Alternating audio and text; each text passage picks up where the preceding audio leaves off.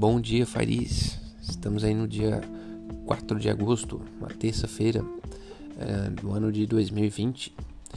Um ano que vai ficar aí na, na, nossa memória como um ano que vai ter o antes e o depois, né? Com certeza. É, vamos conversar um pouco sobre mercado financeiro e também sobre estratégias para se adquirir a independência financeira e a aposentadoria antecipada. É, inicialmente, a, a, respeito dos mercados financeiros, é, vem uma, uma, surpresa forte, é, é, positiva da Ásia. Né? Os mercados subiram bem, inclusive a bolsa japonesa, a Nikkei, subiu mais de 2%, o que é algo que não acontece com muita frequência, principalmente na na Nikkei, né? Depois as, as principais bolsas asiáticas também estão aí, já fecharam aí no, no terreno positivo. É, é, em compensação, o, o, cenário é meio misto na Europa, né? bolsas mais ou menos algumas subindo e outras caindo, todas na margem, assim, né? Aquela coisa de 0,50, 0,30, aquele, aquele volume que ainda não, não dá para se definir. É, ainda tem mais alguns, algum, algumas horas de pregão lá. É, os indicadores mais importantes hoje ainda são a questão do governo americano, né? Uh, e também naturalmente o coronavírus, né? Na, na Europa se, se vê alguns focos, né? Houve um pouco na, na Polônia e também alguma coisa na Alemanha e isso aí gera um pouco de apreensão, embora todo mundo acredite que o pior já passou. Eu acho que o, o switch mudou um pouco da questão do pior já passou, isso todo mundo uh, concorda, mas é quando que vai ter um, um, nível de normalidade econômica, que esse nível de normalidade econômica parecia que para a Europa ele já ia, já ia se estabelecer em breve, com ou sem a vacina, né? Porque já estava níveis de contágio muito baixos, mas isso parece que não vai acontecer agora meio que os analistas acreditam que só vai acontecer um, uma normalidade mesmo, circulação de pessoas e atividade econômica apenas quando tiver a vacina, porque é, volta e meia existe um, um na, novos focos né, de, de, de, contaminação, mesmo nos países que já tinham isso bem controlado. Esse, é essa é a apreensão é, da Europa, né? Já nos Estados Unidos fica claro dois pontos principais, né? A guerra, já a tradicional guerra Estados Unidos-China, que agora uh, se uh, migrou para uma batalha com o TikTok, uma coisa engra até engraçada, né? O presidente Donald Trump uh, é, falou que a, que a Microsoft precisava ser a Microsoft porque é a empresa que está a única que está conseguindo lidar mais ou menos com o governo americano, né? O governo, o presidente Trump brigou fortemente com a, com a Amazon, é, também nem, nem se fala com Twitter, Facebook, né? E tudo mais. É, Google também a relação não é muito boa. Então, como a, a Microsoft vendeu, né, através da Azure, um sistema de uh, processamento de dados na nuvem para o Pentágono e criar uma relação um pouco mais próxima. Então, é, seria a primeira candidata a levar uma compra meio que forçada pelo governo americano é, do TikTok americano para a, a, Microsoft. É claro que a Microsoft não iria recusar, né? A Microsoft tem, tem o LinkedIn, tem vontade de expandir a sua a sua ação né, na rede social, ainda mais com algo que está despontando com tanta força. A questão é que daí, para deixar a coisa mais complexa, o, o, o presidente Trump falou que é, se, o, o governo americano teria que ganhar uma comissão na venda. É, daí ficou tudo muito esquisito, né?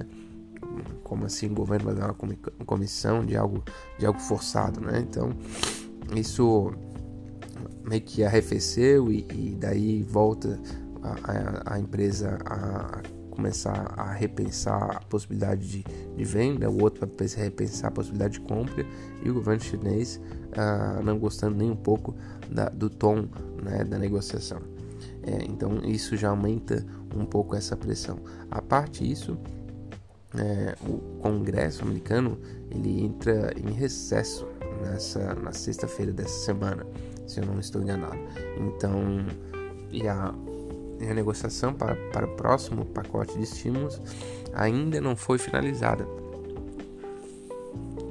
Isso quer dizer que é se não, não tiver uma, uma, uma decisão, é, pode ser que os cheques não caiam, né? E o presidente Trump está tentando ver uma, uma, medida unilateral para garantir que os cheques, né, os cheques de, de, de, de auxílio né, aos cidadãos, né, de 600 dólares, 1.200 dólares casal, e enfim, é, tudo isso que estava que tava enrolando aí desde o começo da pandemia continue, né? Isso é meio que unanimidade entre economistas e é, tudo mais que isso é muito importante para o caminhar é, da, da, economia americana, né? É, nesse momento, principalmente. Então, isso aí gera um pouco de tensão, né? A parte disso aqui no, no Brasil começa a sair alguns resultados de, de companhias aí do, do segundo trimestre, é, apesar de apesar de ter né, baixa e tudo mais, o segundo trimestre foi o principal é, né, a principal parte do ano uma, mais afetada pela, pela, pela dificuldade econômica causada pelo coronavírus, por enquanto ainda não veio nada, nada muito assustador nem muito surpreendente, né?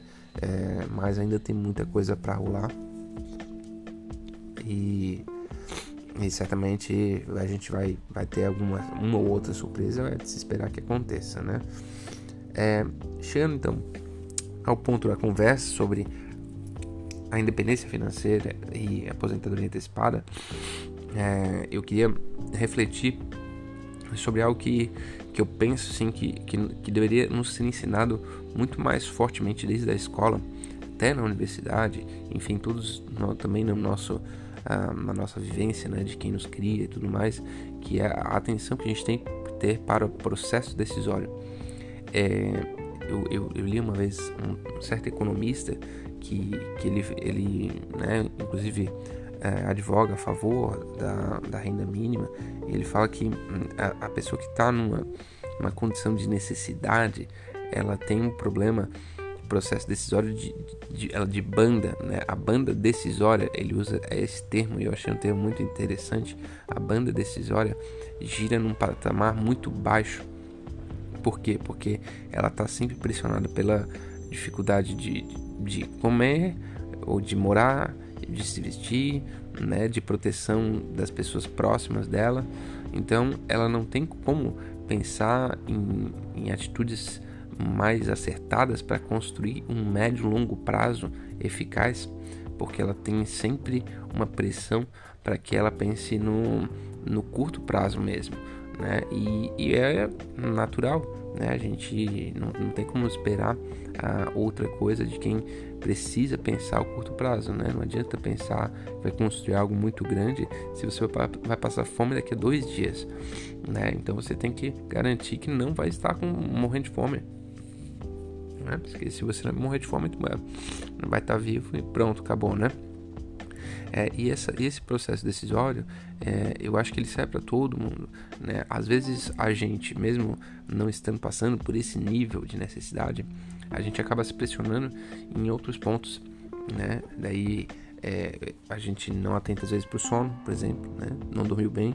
Se você não dorme bem constantemente, às vezes você leva isso tranquilo e você começa a fazer um monte de decisão ruim. Né? Então isso afeta o seu processo decisório. Alimentação, né? não precisa nem dizer, é, e exercício físico, né? são três patamares assim que vão ajud ajudam a gente a ter condições de ter uma, uma análise de processo decisório é, mais adequada.